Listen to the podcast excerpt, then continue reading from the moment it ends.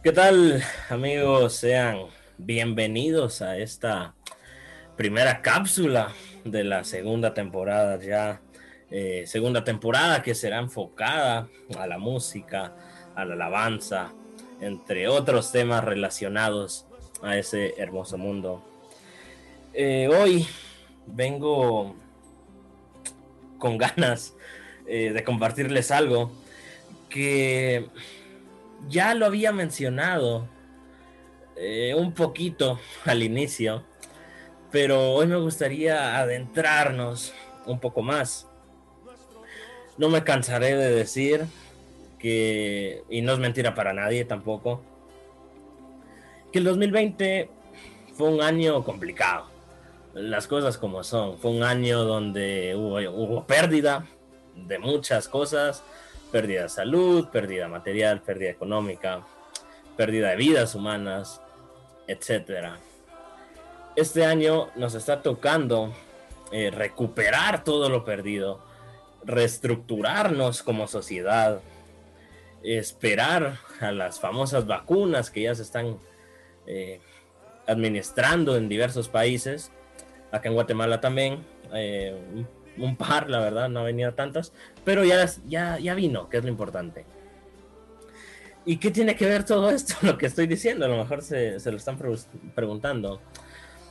No me dejarán mentir que, que, el 2020, aparte de un año de pérdidas, fue un año de desgaste. Fue un año de desgaste emocional.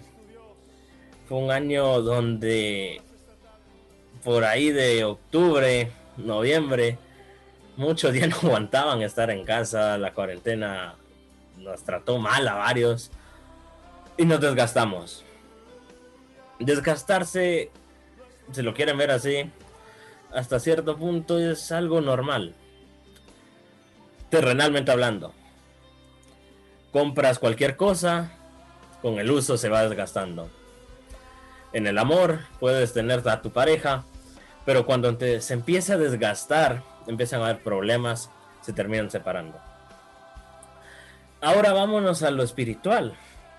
Y hay algo que, me llama la atención. Eh, Apocalipsis 2.2 es la, es la versión del lenguaje actual. Y dice, estoy enterado de todo lo que haces. Y sé que por obedecerme has tenido muchas dificultades. También sé que las has soportado con mucha paciencia y que rechazas a los malvados. Has puesto a prueba a los que no son apóstoles, pero dicen serlo. Y has demostrado que son mentirosos. Sigue el versículo 3 y dice, has sido paciente y por obedecerme has sufrido mucho. Pero aún así no te has cansado de obedecerme. El 4. Sin embargo, hay algo que no me gusta de ti. Y es que ya no me amas tanto como me amabas cuando te hiciste cristiano. Acá hay muchas cosas que, tocar. Volvamos al versículo 2. Dios está enterado de todo lo que hacemos. Es una realidad. No, no estoy descubriendo el agua azucarada hoy acá eh, en este podcast. Wow, aquel eh, está sacando algo super oculto. No, todos sabemos que Dios ve y está enterado de todo lo que hacemos. Pero si Él está enterado, ¿por qué nos manda dificultades? Y aquí lo dice, sé que por obedecerme has tenido muchas dificultades. ¿Cómo, lo, ¿Cómo nos lo vamos a obedecer? Y acá es donde entra el desgaste. Más que todo, cuando uno es joven, eh, me atrevería a decir, en toda nuestra vida puede ser que lo pasemos, pero en la juventud es un poco más marcado. Cuando, al, cuando hay un joven, eh, ya sea colegio, universidad, y quiere ser parte de, algún grupito, eh, los famosos grupos de, de los colegios, y le dicen, ok, para entrar con nosotros, tenés que ser como nosotros. Y son personas que hacen cada barbaridad él ahí se está desgastando. Y, Dios dice, y sé que por obedecerme has tenido muchas dificultades, porque el mundo te va a poner trabas, si lo quieres ver así. El mundo te va a poner el pie para que te caigas. y fallece a Dios. Pero hay que obedecerlo, aunque tengamos dificultades. El versículo sigue, también sé que las ha soportado con mucha paciencia. Y aquí hay algo que, quiero eh, hacer una pequeña pausa, no alargarme tanto. No perder la paciencia. El ser humano mm, somos eh, muchas veces eh, queremos todo ya. En el sentido de, ok, me agrada X persona, en dos meses ya vamos a ser eh, pareja y en un año nos vamos a estar casando, por ejemplo. O quiero entrar a trabajar, eh, tres meses trabajando, ya quiero que me hagan gerente. No, así no son las cosas. Hay que tener paciencia. Hay que pedirle a Dios que nos dé paz y paciencia. Porque no sé, y te lo digo, si Dios te dijo que tenía una promesa para ti, aguarda, espérala, porque nuestros tiempos no son los tiempos de Dios. Los tiempos de Dios son perfectos y Él sabe por qué aún no ha cumplido el propósito en tu vida, porque déjame decirte, Dios tiene un propósito para ti y para mí, pero no ha llegado el momento.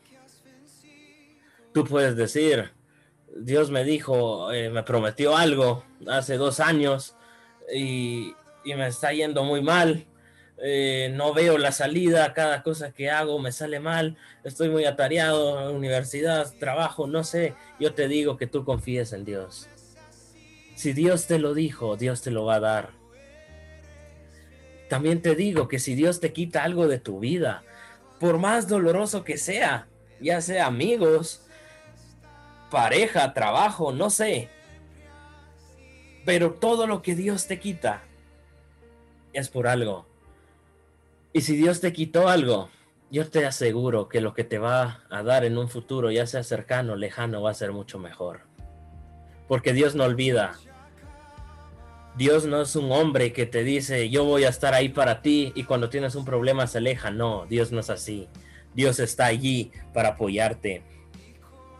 Versículo 3. Has sido paciente y por obedecerme has sufrido mucho, pero aún así no te has cansado de obedecerme nosotros no nos tenemos que desgastar por obedecer a Dios. Al contrario, en estas seis épocas, en estas fechas eh, que estamos, en esta eh, Semana Mayor, como se le conoce, eh, muchas iglesias, muchas religiones recuerdan cuando Jesús vino, murió y resucitó. Y, hay que ponernos a pensar que, que muchas veces uno no es paciente y volvemos a lo que mencionaba antes que queremos todo ya. Y, yo saqué una mi conclusión y, se lo doy a compartir. Que Dios es un Dios de amor, eso no, no hay mentira para nadie. Y yo imagino que, que puede ser cualquiera de ustedes y le está diciendo, Dios quiere un carro, Dios quiere un carro, Dios quiere un carro. Y a lo mejor Dios tiene un carrazo para ustedes que les va a salir gratis, se lo van a regalar pero no es en tu tiempo, es en el tiempo de Dios y el tiempo de Dios, ¿qué les digo? Un par de años. Y tú estás pidiendo el carro, pidiendo el carro, pidiendo el carro, pidiendo el carro. Y yo creo que Dios es, te ama tanto y nos ama tanto que puede decir, ok, eh, le voy a dar eh, esto a mi hijo. No es lo que yo tenía para él, pero él está de necio, si lo quieren ver así. Se lo voy a dar para que para que se alegre. Y muchas veces nos perdemos de las grandes bendiciones por nuestra intransigencia, si lo quieren ver así, y querer que todo sea ya.